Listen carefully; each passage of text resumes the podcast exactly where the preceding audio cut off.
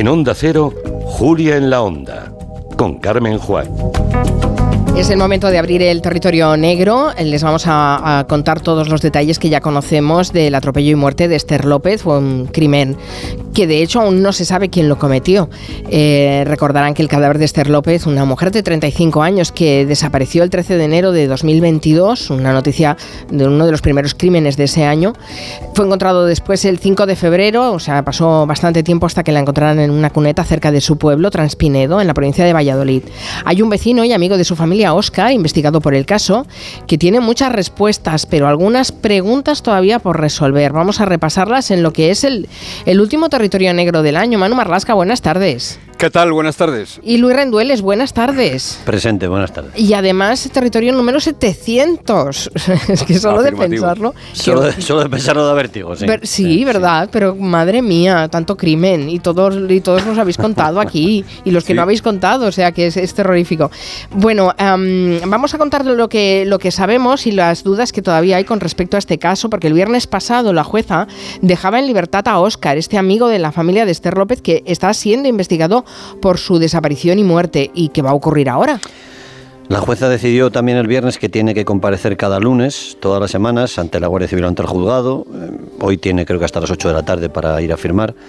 Y le ha prohibido salir de España. Oscar es el único ya investigado por el caso, después de que la Guardia Civil fuera descartando a media docena de personas más desde que Esther desapareciera aquella noche del 12 al 13 de enero de 2022. La investigación de la Guardia Civil, decías, ¿qué va a pasar ahora? Pues la investigación de la Guardia Civil está prácticamente concluida y ahora es la defensa de Óscar la que podrá aportar pruebas o peritajes para tratar de llevar la contraria o al menos ponerla en duda.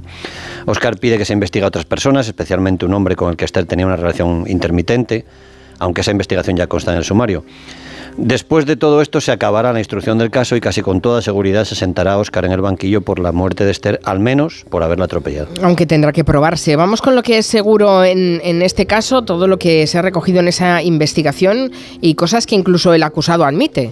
Sí, sí, sí, es cierto que hay cosas... Eh, eh, que en la que están todos de acuerdo, ¿no? aquella noche, esa noche en la que desaparecería, Esther se queda se queda a solas con Óscar y con otro vecino, otro amigo del grupo que es conocido como Carolo.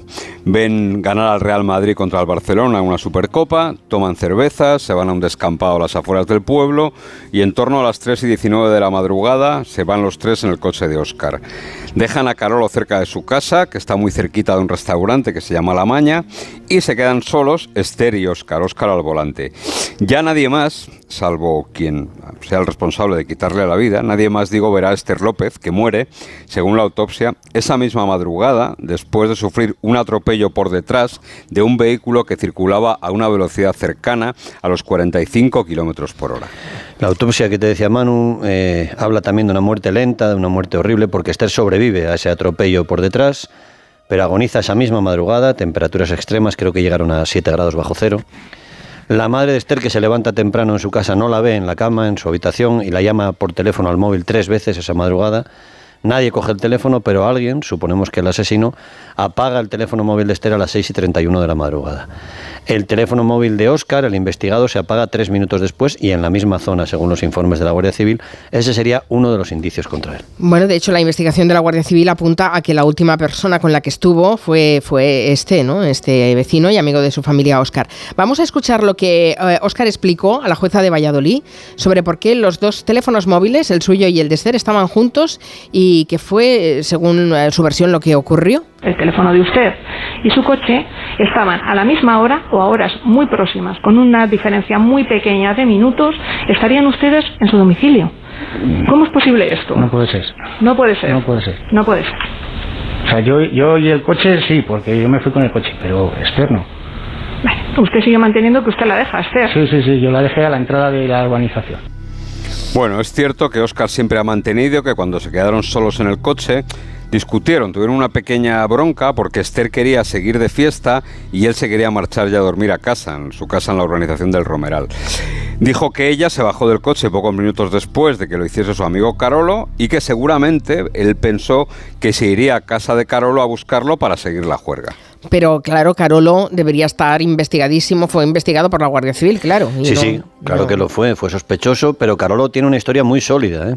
Aquella noche dormían en su casa sus dos hijos, Carolo está separado. Una de ellas es una hija de 13 años que ha declarado que fue testigo de cómo su padre llegaba a casa bastante, digamos, perjudicado por la fiesta, cómo llegaba solo, incluso que tuvo que ayudarlo a meterse en la cama a su padre. El teléfono móvil, además de Carolo, respalda además ese recorrido y esa historia. ¿no?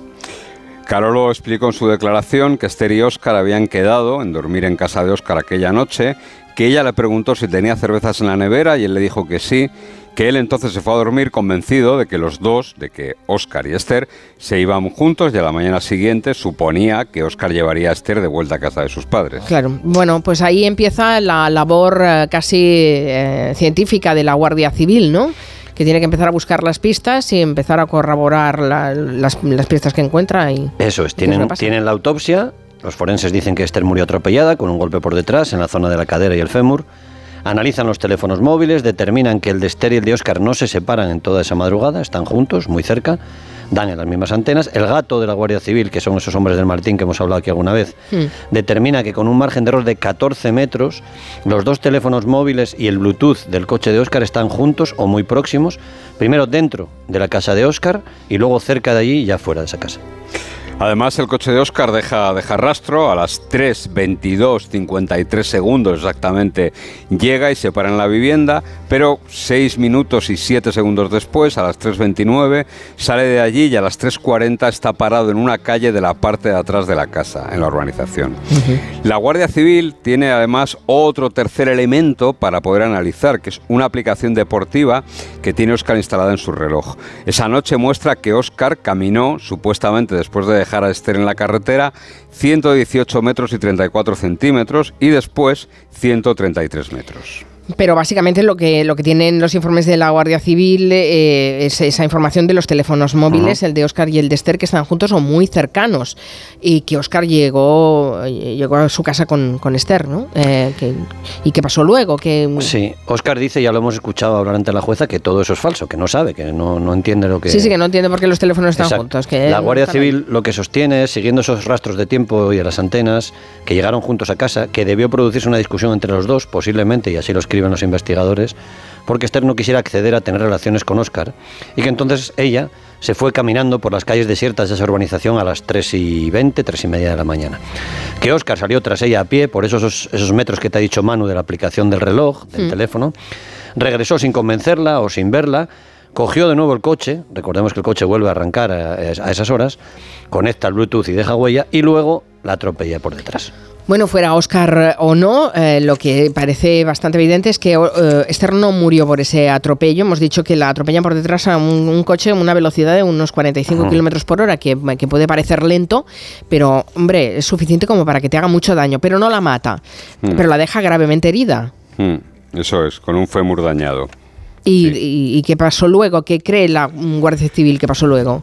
Bueno, pues el relato que ha elaborado la Guardia Civil en un atestado larguísimo de más de 400 folios en el que recogen todas estas estudios, todas estas pruebas y en ese relato lo que la Guardia Civil sostiene, establece es que Oscar metió a Esther en el maletero del coche, probablemente viva, que se la llevó a alguna parte, que el informe no lo determina, no dice a dónde. La prueba principal de este traslado es que hay algo de ADN de Esther López en el interior del maletero del coche, en, un maletero al que ella nunca había accedido. La defensa de Oscar siembra la duda aquí y sostiene que ese ADN ha llegado allí por contaminación, porque la Guardia Civil metió objetos del coche en el maletero y es cierto que Esther había estado en el coche aquella noche, así que esos objetos pudieron contaminarse y acabar en el maletero ese ADN. También hay ADN, en este caso saliva, de Esther en el hombro de la chaqueta de Oscar, pero esto lo único que probaría es que eh, esa noche o en días previos hubo contacto físico entre los dos. Ahí además en esta historia otra prueba forense que, que no tiene respuesta todavía. ¿no? Esther tiene tres lesiones que nadie vio aquella noche, es decir, que se las produjo la persona responsable de su muerte.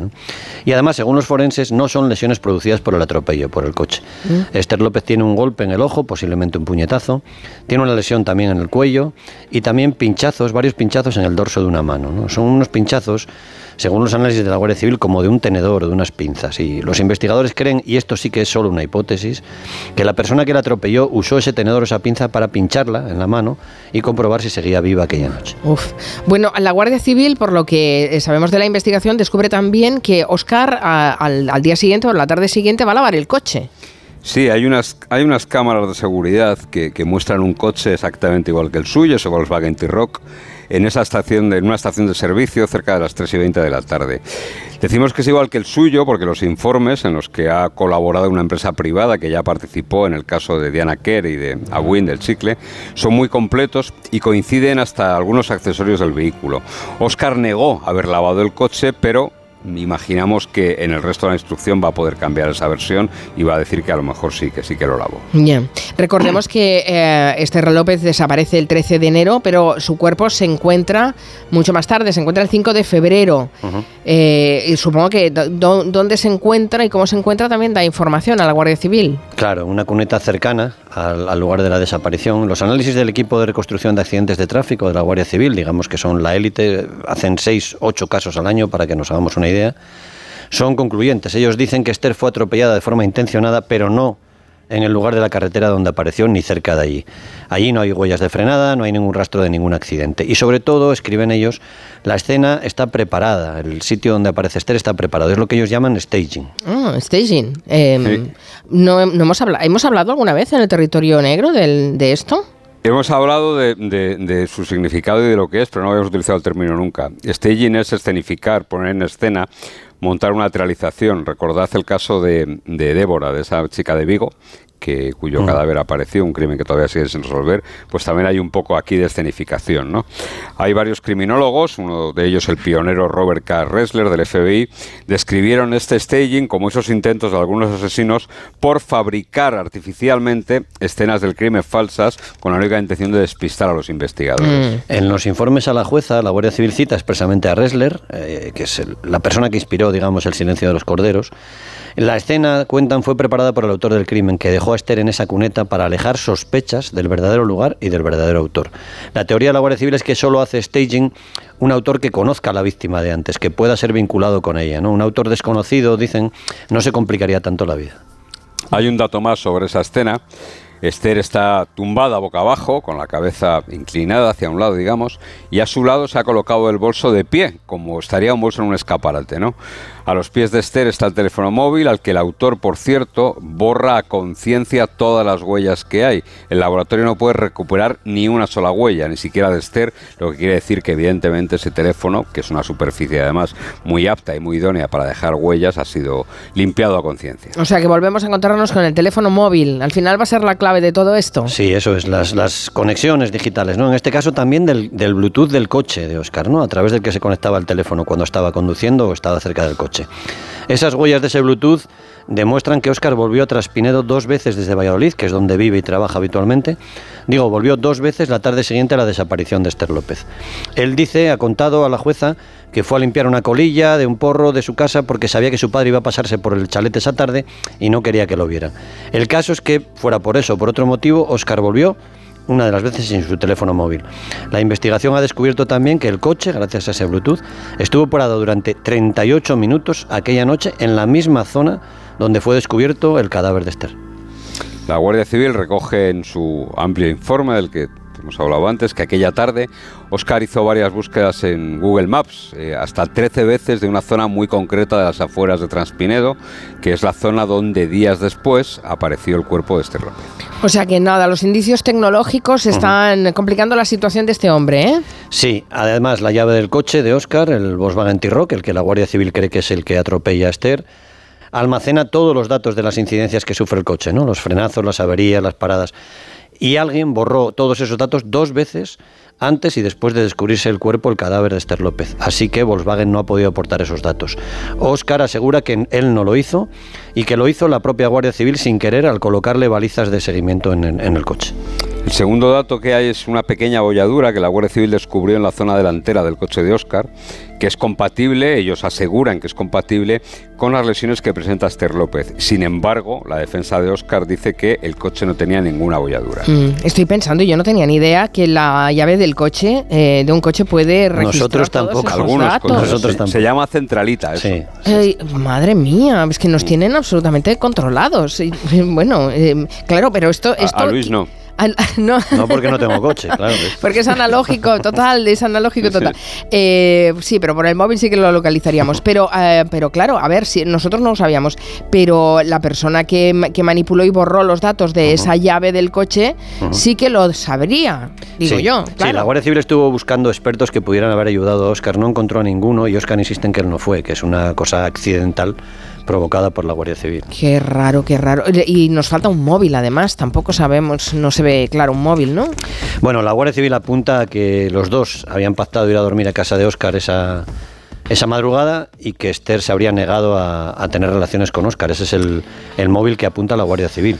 Ya, bueno. La familia debe estar destrozada. Llevamos ah, hace dos años de todo esto, ¿eh? Porque el año que viene hará, se cumplirán los dos años. Sí, eso es, sí. Eh, a ver, lo cierto es que eh, la hermana y los padres están pasando, llevan pasando dos años con momentos extremadamente duros. Eh, todo esto ha afectado hasta incluso a la salud de algunos de ellos y además es un asunto que cobra eh, más gravedad todavía porque el que la Guardia Civil y por tanto la familia también consideran al principal sospechoso durmió en su propia casa muchas veces, ¿no? Era muy amigo de Inés, de la hermana de Esther. En el sumario, por ejemplo, del caso se recoge como Oscar, con Esther ya desaparecida, pues se encuentra a su hermana, la hermana de, de Inés, la abraza y le dice llorando, la han visto, está bien. Pues no, mm, no. Nadie la podía haber No, nadie la podía haber visto y no estaba bien. Eh, terrible. Bueno, esperaremos al juicio y eh, pondremos el punto y final a este territorio negro que tiene todavía muchos temas y muchas preguntas por resolverse. Gracias por vuestro trabajo, Manu Marlasca, Luis Rendueles. Gracias, Carmen. Pues nada. el, Bluetooth, el Bluetooth nos dice que, es, que te digamos feliz cumpleaños. Eso es verdad. El Bluetooth y tu móvil. Efectivamente. Bueno, y yo feliz Navidad porque es feliz el... Tú no es el- cumples set- 700, no cumples, ¿no? No, 700 no Vale, vale. cumplo. pero eh, Vale, es vale. igual, est- estoy añosa, pero estoy bien, como Brad Pitt. Envejecemos igual de bien. Bueno, el ejemplo de Brad Pitt no sé. Oye, sería, compar- sería discutible. sería comparti- discutible. Añosa. compartimos- Me voy, me voy a apuntar ese adjetivo, añosa. Vale, vale. Compartimos día de cumpleaños, así que... Muy bien. Muy bien, Bueno, añosa. Venga, un beso vale. a los dos. Adiós, adiós.